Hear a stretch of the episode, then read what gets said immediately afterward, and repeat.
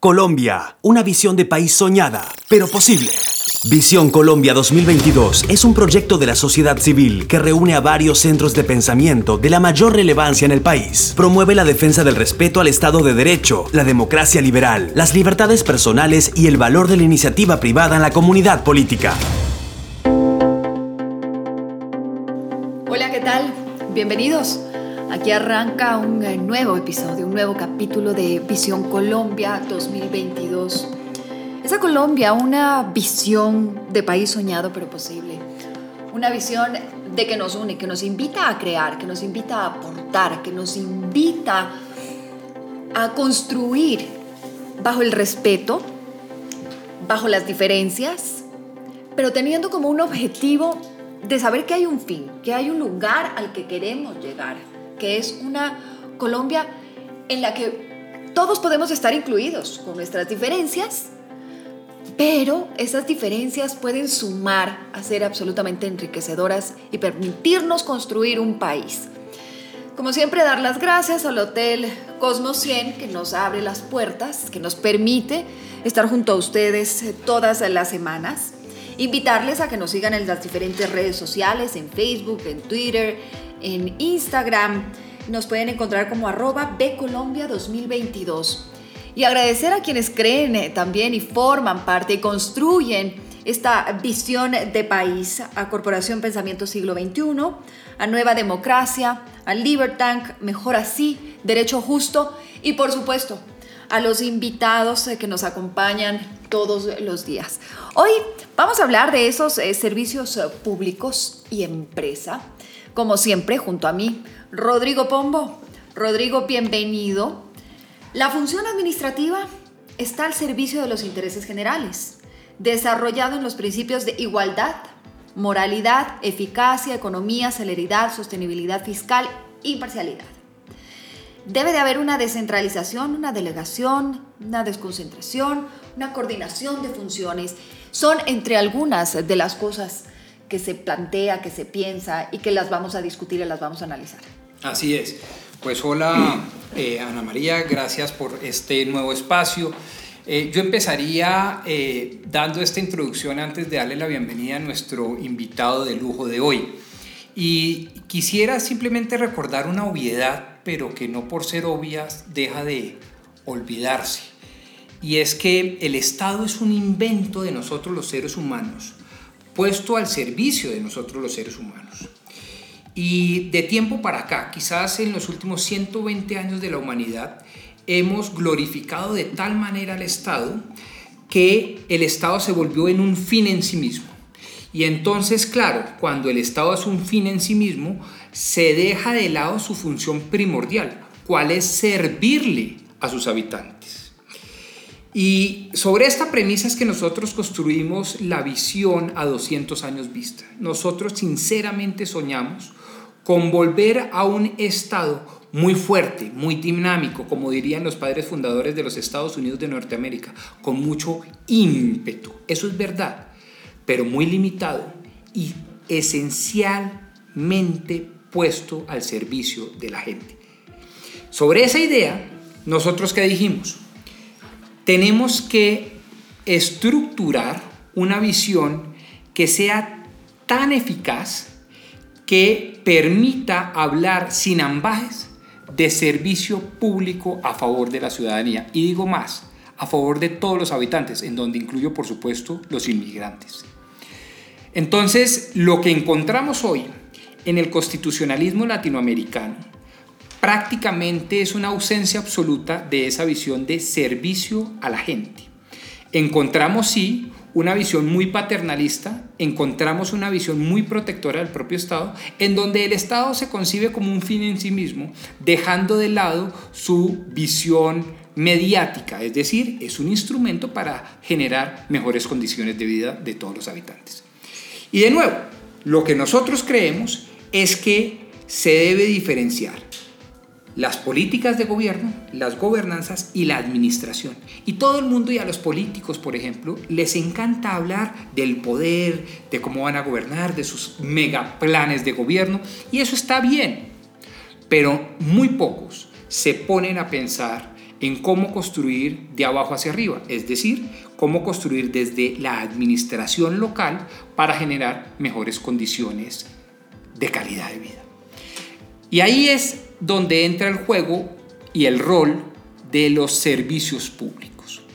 Entonces, más allá de entrar a ver resoluciones, leyes y todo ese tipo de cosas que son bastante hartas y aburridas, lo importante aquí es construir a cuatro manos o a seis manos unas primeras pinceladas de lo que debería ser el Estado en función de los servicios públicos para hacerle fácil la vida a la gente, para hacer y construir ágil, eficiente, eficaz, agradable, cercano, empático, como lo dice uno de los siete postulados de nuestro pero cubriendo mis necesidades. Pero cubriendo, pero llegando con, con, calidad. y barato.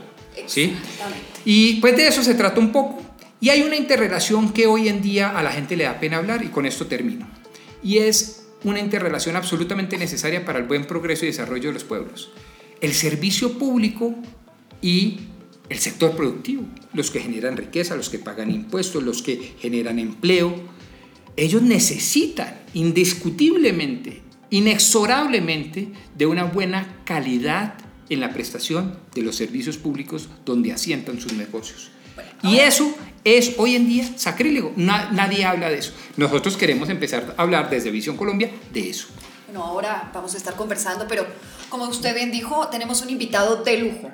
Carlos Enrique Moreno está junto a nosotros, ingeniero mecánico con MBA en Javier University, un MA en Economía de la Universidad de Notre Dame, un AMP en Harvard, es empresario, expresidente de Corona, exgerente de Sodimac Home Center, exgerente de EPM, ex asesor del presidente Duque, hoy felizmente jubilado. Bienvenido, Carlos Enrique. Qué gusto, de verdad, que nos pueda acompañar el día de hoy. Muy querida Ana María, doctor Rodrigo, muy especial la invitación. Mil gracias. Bueno, ¿veía usted o escuchaba el planteamiento que ha puesto sobre la mesa eh, Rodrigo? Donde hay, pues, sería el ideal, ¿no? Esa expectativa realidad. Esta es la expectativa. ¿Cuál es la realidad en este momento? ¿En dónde estamos fallando? Para a partir de esas fallas ver cómo podemos ir construyendo. Ojo, que nosotros como Visión Colombia hacemos un análisis de que sí, hay fallas, hay cosas buenas, pero podemos construir para mejor. Muy bien, me voy a pegar de tu presentación y del futuro, del deber ser. Yo creo que el deber ser a mí me está tocando un ejercicio muy interesante ahora de, cumbre de diálogo social, valiente dialogar, y hay una frase que lo define todo y es que todo debiera ser la búsqueda primero, defensa de la vida, pero sobre todo de una vida digna. Entonces la pregunta que nos lleva es si todos los colombianos están teniendo una vida digna o no. Si el colombiano que vive en un municipio por allá alejado está teniendo una calidad de agua o un saneamiento básico y lo está teniendo bien o no está teniendo ningún saneamiento básico. O si estamos teniendo las mismas facilidades de telecomunicaciones, que es otro servicio público, y de Internet, ¿no es cierto? En Noquí, en la hormiga Putumayo, o en algunos barrios del sur de Bogotá, o en el norte de Bogotá, o en el barrio del poblado de Medellín. Entonces hablamos del tema de Internet como servicio público. Hablamos también entonces de energía eléctrica, ¿no es cierto?, donde está la generación, la transmisión, la distribución, la comercialización. Y estamos hablando de que la energía eléctrica en un país que tiene los recursos que tiene Colombia, que son absurdamente gigantescos en energía, si estamos teniendo una energía que pudiera desarrollar otros sectores económicos, como pudiera ser, por ejemplo, el tema del aluminio, una, un tema de, un smelter de aluminio, o otros sectores que son intensivos en energía, y tenemos unos costos de energía que para mi gusto están sobrevaluados en un 30 o un 40% del deber ser, ¿no es cierto? Y o nos encontramos, por ejemplo, el tema de catastro, que es un tema que este gobierno acertadamente volvió servicio público, es lo mismo que el tema del Internet también, y que permite que se haga el levantamiento de todos los predios de Colombia y que de la mano del levantamiento de los predios de Colombia podamos nosotros tener adjudicaciones masivas de predios para que los campesinos que hoy son poseedores y que llega cualquier grupo guerrillero y les amenaza con un fusil y se van, se quedan sin nada, para que puedan tener entonces su título de propiedad y todo eso. Entonces el tema de, servicio público es un tema absolutamente esencial para la sociedad. Y dentro de un concepto de una vida digna, ¿no es cierto? Al Estado le toca encontrar las condiciones para prestar ese servicio público. Y para eso aquí se ha, se ha vuelto casi que un tema ideológico en el cual es el Estado todopoderoso, que lo decías tú, ¿no es cierto?, que presta absolutamente todo con unas ineficiencias gigantescas. Recordemos el tema de Colpuertos, que se lo robaron yo no sé cuántas veces, ¿no es cierto? El tema del seguro social, que también se lo robaron yo no sé cuántas veces.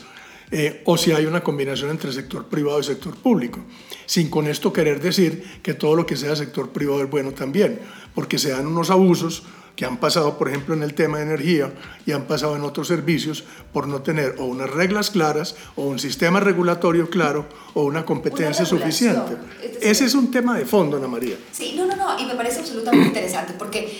Eh, muchas veces en las posiciones políticas que escuchamos son radicales, es del un lado o del otro, pero no hay un término medio, no hay un, el podemos convivir o podemos juntar esfuerzos en donde el Estado puede ceder, en donde la empresa privada puede aportar para esos servicios públicos que son absolutamente vitales para la gente. Pero tenemos que tener la realidad colombiana.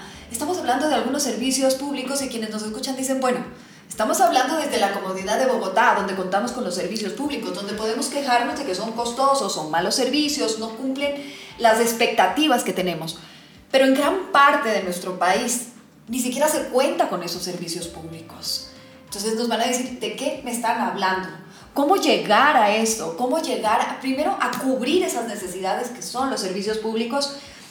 Y cómo el Estado justamente debe apoyarse en la empresa privada que puede llegar con mayor facilidad o agilidad a esos lugares. Ana María, ahí eh, tocas un tema, eh, los mercados casi que uno los pudiera mirar en una gráfica. Hay mercados que son profundamente rentables, como puede ser el, norte de Bogotá, ciertos barrios de Medellín y todo eso, y mercados que no son rentables del todo, como puede ser otra vez el Nuquí, la Hormiga Putumayo, el Titiribí, o lo que uno quiera, ¿no es cierto? Entonces, de alguna forma, la obligación del Estado es prestar esos servicios en condición de igualdad para todos, porque no faltaba más que el ciudadano de una parte sea menos importante que el de la otra. Tiene que ser en igualdad para todos, primer punto. En condiciones, Ana María lo decías, de eficiencia en la prestación del servicio. ¿No es cierto? No puede haber una captura de rentas. Y créanme que en ese tema se vuelve de fondo la regulación económica, que es una de las herramientas que poco se ven. Le cuento un ejemplo. Aquí en marzo, creo que del 2017, estuvimos a punto de un racionamiento. A esto lo iban a, a decretar el racionamiento y si no es porque a su energía, esto es una chiva, a su energía que es la Asociación de Grandes Consumidores de Energía, se atraviesa y le diga, no hagan esa namalada, que mire la aritmética, da para que pase rayando, pero no a razonamiento. No hubo razonamiento. Estuvimos a esto. creo que el ministro Cárdenas, el ministro Cárdenas lo dice en el libro, yo no lo he leído tampoco. No estoy seguro de que lo vaya a leer, pero bueno. De pronto no hay necesidad. Ese es otro problema, otro problema. Pero, pero, pero estuvimos a eso. Y la regulación en ese tema entonces salió la regulación voladita, voladita, a tomar una serie de medidas. Y lo que había que darle era confiabilidad al sistema colombiano. Y en ese momento casi todas las medidas fueron a darle una serie de incentivos, compras obligatorias de energía y todo eso cargo por confiabilidad a la generación de energía eléctrica, ¿no es cierto? Por 17 o 20 billones de pesos fue lo que valieron esos contratos. Aquí una reforma tributaria de 15 billones se, se mete todo el país y toda esa cosa y allá cinco o siete personas en una oficina de regulación económica definen recursos por 15 o 17 billones de pesos. Eso no puede ser, ¿no es cierto? Entonces ahí es donde se dan las capturas de rentas regulatorias que te producen excesos de precios que los termina pagando el consumidor colombiano. Entonces el Estado tiene un papel de regulador para controlar esos abusos de posición dominante y al mismo tiempo para proveer rentas que permitan que vayan a esos municipios donde la prestación del servicio no es económica y el Estado tiene que entrar en un papel subsidiario. Exacto. Yo, yo lo pondría, Ana María, en unos términos digamos, exactamente en la misma línea, pero elevándolo a la visión de país. Uno soñaría con un país en donde crea ciegamente que la estructura genera comportamiento y realidad. Es decir, eh, que le responda a esa pregunta que hace cualquier ciudadano, es decir, oye, ¿y a mí ¿quién me va a ayudar? Porque lo que es cierto y evidente es que la prestación de los servicios eh, públicos o es ineficaz, es decir, nunca llega, o es ineficiente, llega muy costosamente, o además llega captando rentas y de manera muy oligárquica y elitista. Y entonces uno tiene que decir, oiga, el Estado lo primero que debe hacer es valerse, esta es una visión, no la única, pero es una visión en que nosotros eh, defendemos. Estamos planteándola, planteándola, En donde nosotros creemos que el Estado debe valerse de los agentes del mercado. Eh, un aliado natural, un aliado obvio es el agente del mercado. Entonces, que creen concesiones, se creen ciertas privatizaciones, se cree en la competencia y el Estado es un agente más dentro del mercado, pero no más.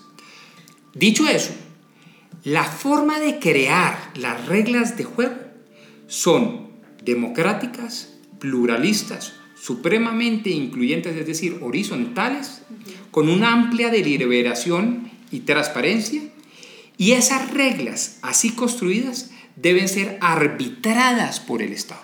Me explico. El Estado tiene una función primaria de regulación y después de judicializar, enjuiciar, castigar, verificar, controlar y todos los verbos que ustedes imaginen. Los abusos. Los abusos.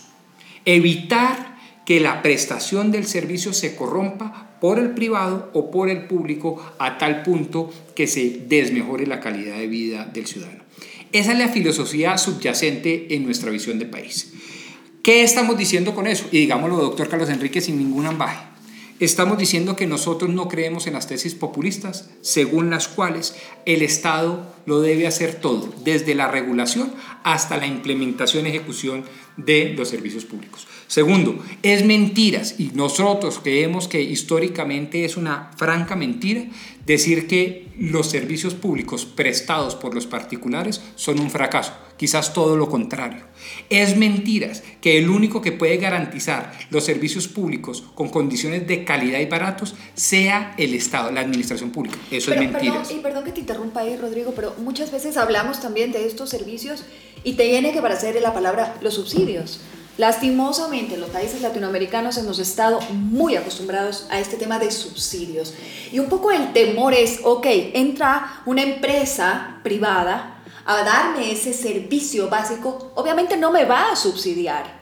Entonces, ¿qué pasa con las regiones o con las necesidades o con las personas que tienen una economía mucho más difícil, mucho más de guerra y que requieren de igual manera esos servicios? Y le pregunto, Carlos.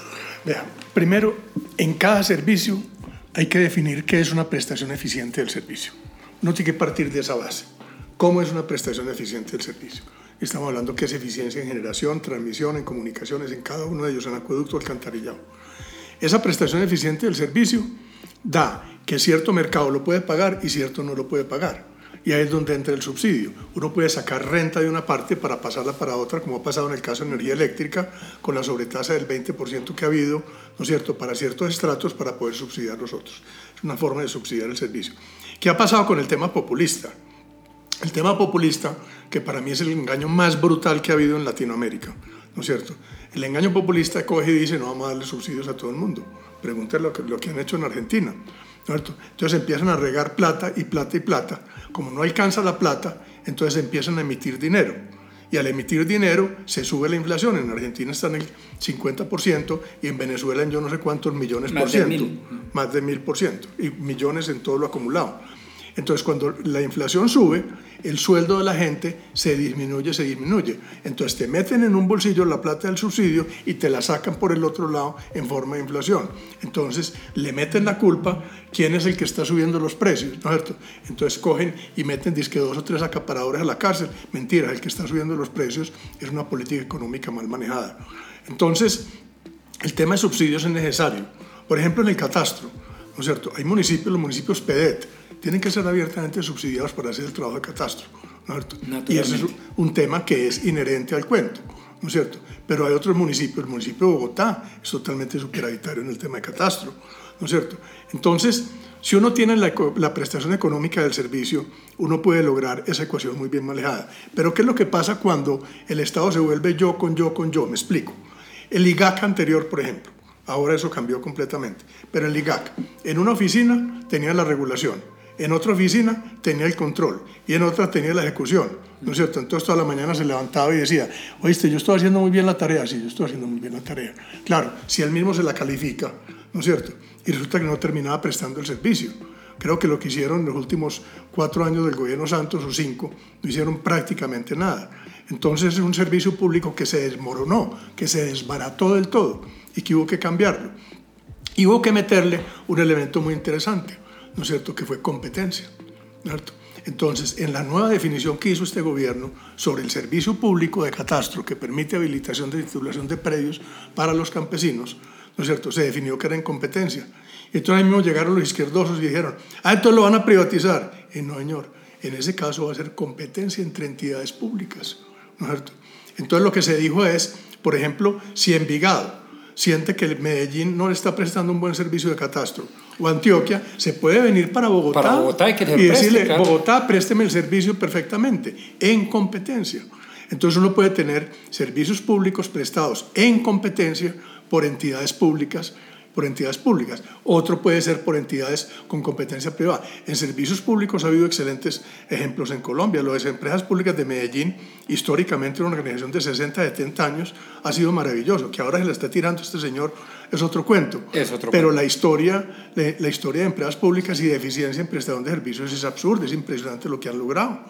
Entonces, y administración tras administración. Es Claro. decir, aquí no ha habido una línea política, sino una estructura de hacia dónde, hacia Claro. dónde va, el enfoque de cubrir esas necesidades y de cómo hacerlo y de ejecutarlo de una manera didáctica, de una manera rápida, de una manera ágil, de una manera que realmente funcione. Pero tenemos siempre esa idea de que... y- y, y varias palabras que surge y que creo que es importante para quienes nos escuchan ir descifrando. Usted dijo privatizar. Eso es lo que empezamos a escuchar. Cuando se acercan campañas empezamos a escuchar las privatizaciones y no las privatizaciones y cómo afectan las privatizaciones. Empezamos a escuchar sindicatos, los sindicatos que están detrás y las pérdidas y cómo, eh, cómo esto puede eh, llegar a afectar. Pero también empezamos a escuchar lo mal que trabajan las empresas públicas, que no son buenos administradores y entonces tienen que utilizar la empresa privada. Pues son, son una serie de frases que ya están muy instauradas, pero que los políticos se valen de todas esas para empezar a enfocar hacia dónde quieren ir. Entonces vamos un poco descifrando, vamos un poco hablando de, de, de estas frases sencillas pero muy complejas, que tienen un trasfondo gigante el momento en que vamos a tomar una decisión y que hacemos un planteamiento como el que realizamos en Visión Colombia cuando hablamos de empresas públicas, de servicios públicos y empresa. Yo creo que hay que empezar por una reflexión social, digamos, de, de comunidad, eh, sobre desestigmatizar eh, eh, y, y- y romper una serie de tabúes que me parecen bastante inconvenientes. Primero, hay un sector de la sociedad eh, que me parece que pues, es muy respetable, pero yo francamente creo que está equivocado, que estigmatiza sistemáticamente el movimiento sindical, cuando lo que hay que hacer es todo lo contrario, es apoyarlo, modernizarlo, exigirle resultados, rendición de cuentas, transparencia, pero ciertamente fortalecerlo. Y curiosamente nuestro movimiento sindical en Colombia es muy fuerte, pero muy elitista. Es decir, no es democratizado, Así no es de masas, es de élites, élites muy poderosas políticamente hablando, con mucha plata en los bolsillos FECODE. pero no es un movimiento sindical portentoso al estilo, por ejemplo, y en eso los orientales, Japón y Corea del Sur, son creo que los ejemplos más emblemáticos. Segundo, también de nuevo hay un sector de la población muy respetable, ni más faltaba que no, pero yo creo que francamente equivocada, que estigmatizó la privatización. Y yo diría más que eso, el concurso de lo público y lo privado. Es decir, la forma en donde los particulares en un esquema de colaboración entren a prestar unos servicios que el Estado o no puede o no quiere prestar. ¿Cierto? Porque no es eficiente, porque se sale de sus objetivos, porque evidentemente se convierte en una especie de pulpo todopoderoso que todo lo abarca y de pronto los estados contemporáneos no están hechos para eso. Entonces, creo yo que, digamos, eh, romper el tabú de que la privatización es mala es altamente conveniente. Y en nuestra visión de país también creemos en que hay que desestigmatizar el hecho de la colaboración a través de esquemas innovedosos como las asociaciones público-privadas, como por ejemplo las concesiones y todo esto. Creo que hay una historia reciente en la Europa desarrollada que han dado, digamos, eh, inobjetables resultados, positivos resultados. Entonces, sobre ese esquema, yo sí creo que hay que construir una política de que el Estado distribuya muy bien las competencias. Nosotros creemos, por ejemplo, que los municipios deben prestar unos servicios y no otros, que los departamentos deben prestar unos servicios y no otros, y la nación debe prestar unos servicios y no otros. Y que entre ellos se pueden colaborar a través de de unos convenios pro tempore con recursos específicos y pare de contar, pero que no haya esta mezcolanza, porque la mezcolanza de competencias y facultades en materia de prestación de servicios públicos generó el peor de los vicios, que es la irresponsabilidad. Hoy en día los paisas se sienten muy orgullosos porque, como decía el doctor Carlos Enrique, llevan 70 años manejando el servicio público muy bien, pero viene un desastre, viene el populismo y estaban, doctor Carlos Enrique, preparados para eso. Entonces, ¿qué hacer? Y me parece que ahí el tema de las competencias entra a jugar un rol, digamos, primordial. justamente eso, las competencias, las competencias que hace referencia Rodrigo. A ver, hay varios temas. Rápidamente el tema del sindicalismo. Yo soy amigo del sindicalismo, ¿no es cierto? Pero me parece que hay unos sindicatos fabulosos y hay unos sindicatos que han creado capturas sindicales, como el caso de FECODE, como el caso de la CUT, que casi que por un tema ideológico lo único que permite es lo que hable del socialismo del siglo XXI, punto, ¿no es cierto? Y eso le hace un gran daño a Colombia. Entonces, eso hace que otros organizaciones, que, de alguna forma le haga como un crowding out al otro sindicalismo, un sindicalismo que propende por las mejoras de las condiciones laborales como debe ser, ¿no es cierto? Por la mejora del trabajador, etcétera, etcétera. Ese es un punto. Segundo, frente a la prestación del servicio, tanto nación, municipios y departamentos tienen competencias muy claras en la ley sobre qué servicios deben prestar. Ahora la pregunta es cómo lo hacen. No tiene que ser el servicio de acueducto prestado por el municipio. El municipio puede coger y contratar a alguien para que lo preste, ¿no es cierto? Puede contratar a un privado, puede tener un público. Y para todo ese prestación de servicios eficiente es que existen las comisiones regulatorias y existe también la superintendencia de servicios públicos que es otro tema en el que tenemos que hablar, porque hay unos temas que a pesar de los avances tan grandes que ha tenido este gobierno en ese tema, hay unos vacíos gigantescos en el tema de control. Entonces, cuando no hay suficiente control, se termina desbordando el cuento, ¿no es cierto? En acueducto alcantarillado hay bastante control, razonable control, ¿no es cierto? En comunicaciones con la eh, Comisión, Comisión de Regulación de Telecomunicaciones también, en energía eléctrica, con el tema de la CREG, hay un, digamos, un tema regulatorio, pero el control en la superintendencia es tan supremamente sofisticado el tema que estos tipos entre las empresas y la CREG se bailan a la, a la, a la superintendencia. Entonces, la, la forma como el Estado controla la prestación del servicio también ha sido muy dispara en Colombia, ¿no es cierto? Y eso pasa en una cantidad de temas. Entonces es un Estado desbordado, un Estado que no tiene suficiente capacidad de control, es un Estado que no es capaz de regular ciertas actuaciones, en fin, pero si uno tiene en la mente la claridad de una prestación de un servicio público en eficiencia y con un suficiente control, yo soy súper partidario de todo lo que sea economía privada, de todo lo que sea sector privado, porque el sector privado, eh, digamos que de alguna forma, en términos generales, termina siendo mucho más eficiente eh, no en todos los casos, pero mucho más eficiente que el sector público en la prestación del servicio. Entonces, soy amigo de eso con control en una cantidad de temas para que no haya abusos. De acuerdo.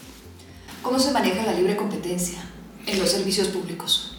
A ver, digamos, mm, saliéndonos del diagnóstico de Colombia hoy, sino visualizando un país a 100 o 200 años, ¿qué, qué, qué soñaría uno hoy, sin perjuicio de que con el paso del tiempo y el trasegar de los años lo, lo ajustemos?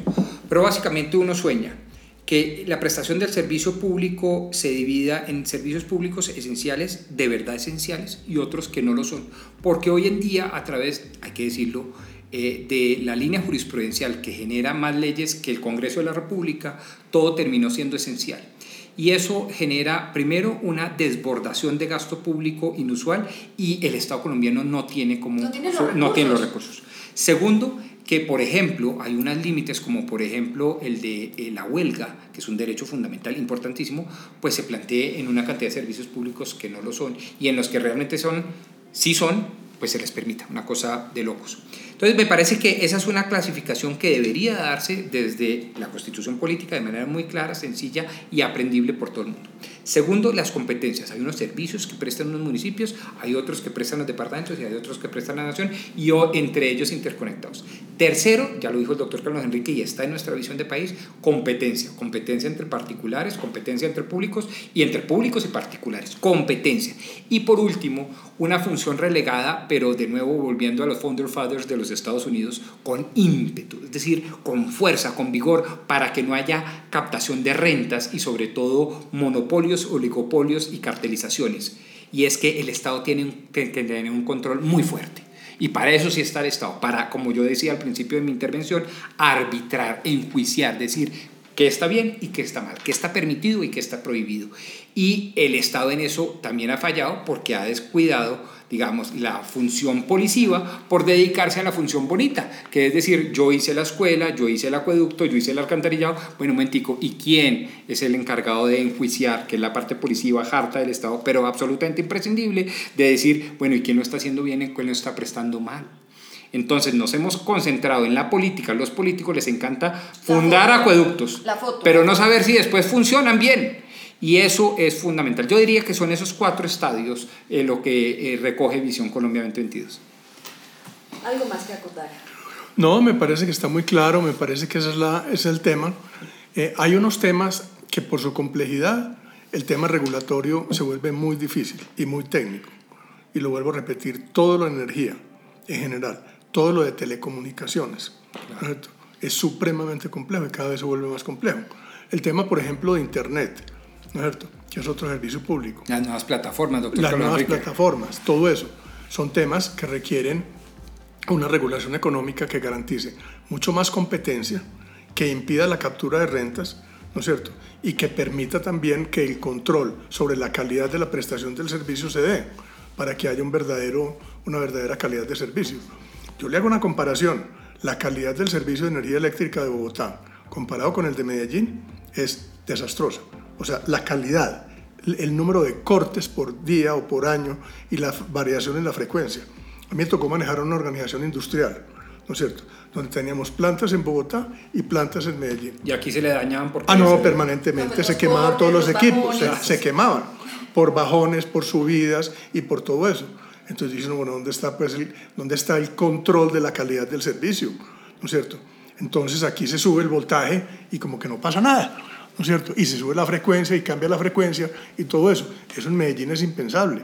Yo cuando llegué a vivir de, Medellín a Bogotá, llevo 20 años en Bogotá, ¿no es cierto? Yo no sabía lo que era, es que no se me pasaba por la cabeza. Que era que, que a uno se le pudiera, primero que fuera la luz y el agua y que se le pudiera a uno quemar un electrodoméstico, ¿no es cierto? Y llego a las fábricas de Corona, ¿no es cierto? Y vaya usted vea todos los problemas que tienen en equipos y todo eso, cómo se descuadran y todo, porque la, calidad del servicio en Bogotá no es una buena calidad.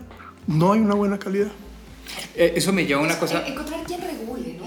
pero, la regulación es una cosa y volvamos al control. Y el control, ¿Y controle? Exacto, eh, allá quiero ir, al, tema del control, porque... Em, la, el control comunitario es una de las cosas que eh, los estados contemporáneos, y voy a poner el ejemplo emblemático de la comunidad europea, nos ha enseñado.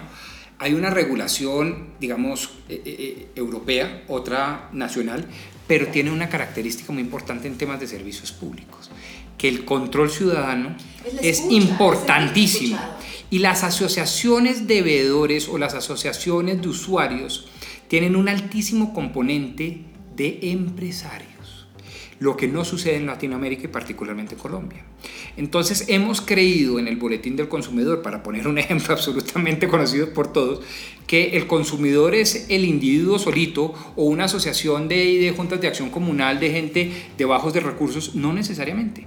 Ellos deberían estar respaldados y soportados igualmente por grandes empresarios, con capacidad tecnológica, con capacidad adquisitiva, con capacidad de negociación de abogados, técnicos y demás, para hacer valer sus derechos.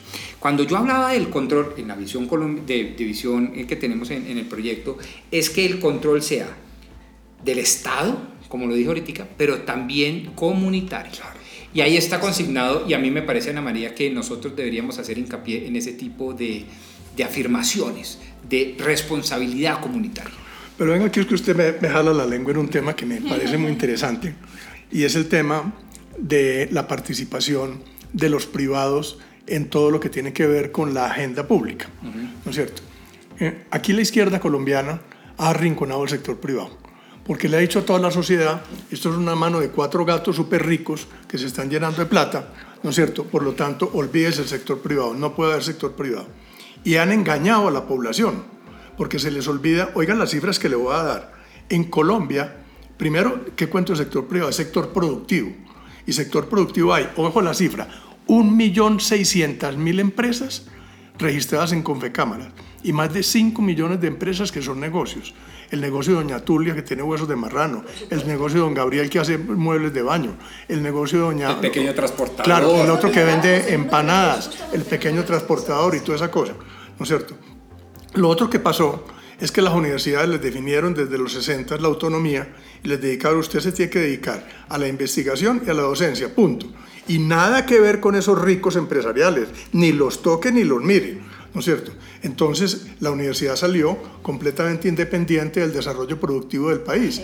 Entonces generamos un divorcio y como al sector privado, a todo el sector privado, le dijeron, usted es una mano de ricos y fue tantas y toda la cosa, que es lo que único que ha hecho la izquierda, ¿no es cierto? Entonces el sector privado dijo, no, yo más bien me quedo aquí produciendo, produciendo, produciendo. Y se generó un divorcio entre lo público y lo privado. ¿No es cierto? Cuando en otros países lo que hay es una participación activa del sector privado, ¿no es cierto? En esquemas de universidad, empresa, Estado, en esquemas de participación en el control de los servicios públicos y de todos esos temas, porque lo que tenemos es más que sector privado es sector productivo y ese sector productivo se beneficia o perjudica, ¿no es cierto?, de todo el tema eh, de, de servicios públicos. Pregunte si en la costa atlántica se pueden montar, ahora pues con el cambio de Electricaribe, yo creo que va a mejorar bastante.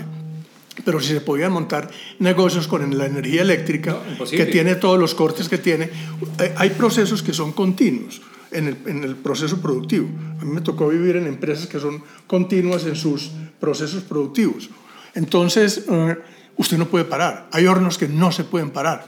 Entonces, si a usted se le cae la luz eléctrica 15, 20 en una, 15, 20 en una semana, perdió toda la producción. Y en Entonces, el campo de salud ni que se diga. Y en salud ni que se diga. Entonces, como le parece en un hospital, un respirador no se fue la luz, se fue la luz, volverás a ver qué carajo haces Sí, con sí, tu respirador. sí, sí, O sea, claro. no funciona, señores. Tal, tal cual, tal No. cual. Bueno, señores, yo eh, solo me queda agradecerles. eh, creo que ha sido absolutamente enriquecedor esta charla, deliciosa. Carlos Enrique, mil y mil gracias eh, por, María, por haber estado Rodrigo, aquí y acompañarnos. Quizás eh, vuelvo a por donde arrancamos. ¿Cuál es el objetivo de los servicios públicos? Es eh, solucionar las necesidades insatisfechas de los habitantes, en especial el tema salud, educación, saneamiento básico, saneamiento ambiental, agua potable, acceso a internet, pero todo esto garantizando una buena calidad de vida. Sí. Eso es lo que buscamos y eso es justamente lo que nosotros queremos en Visión Colombia. Trabajar por una mejor calidad de vida para todos. Ese es el planteamiento que nosotros hacemos y que les invitamos a De- compartir. déjeme hacer aquí un reconocimiento y como esto es una tertulia al aire, ¿cierto, Ana María? Yo Pero sé que claro, estabas de y qué pena, sí, la mala educación. Este principio que acabaste de leer tiene un autor y lo tenemos aquí al frente, ¿ah? Carlos Enrique Moreno, para que lo vean. Mire usted, mire usted Ah. esa maravilla. Y esto pues, eh, para quienes quieran, nos pueden escribir. Nosotros tenemos un policy paper o es un, eh, un trabajo que se ha venido haciendo, construyendo, se le ha dedicado tiempo eh, para plantear justamente muchos de los temas que nosotros venimos trabajando. Así que a quienes eh, quieran ponerse en contacto con nosotros, quieran eh, que les podamos hacer llegar el documento bajo el cual eh, planteamos muchos de los temas eh, que ponemos en discusión, que ponemos sobre la mesa, nos pueden escribir a las diferentes redes sociales. Se lo pueden hacer a arroba bcolombia2022, arroba bcolombia2022. B pequeña, ¿no? B pequeña, B de visión. La B, B grande, B. Ve de vaca. De, de de visión, de visión, de ver. De, De verdad. sí, De verdad. de verdad. Sí. Eh, pues nos pueden escribir y con muchísimo gusto se lo haremos llegar. Y pues si quiere compartir este podcast con sus amigos, con su familia, encantados de la vida. Nos vemos la próxima semana. Que tengan una feliz, feliz semana.